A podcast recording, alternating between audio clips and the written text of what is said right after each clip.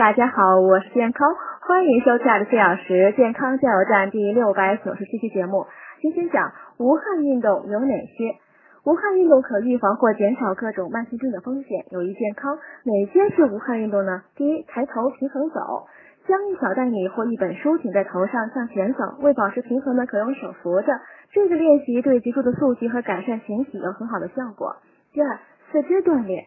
平躺，双臂和双腿呢轻轻分开，手心侧向天花板，闭眼做三次深呼吸，全神贯注于每次呼吸后完全空瘪的身体。随后呢，从脚趾到头顶一点点收紧，再放松肌肉，仔细的去感受每一个环节。对于肩部和头部肌肉的运动呢，要用旋转代替收紧。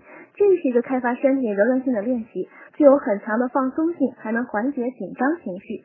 第三呢，做家务，比如扫地、手洗衣服、烫衣服、擦玻璃等，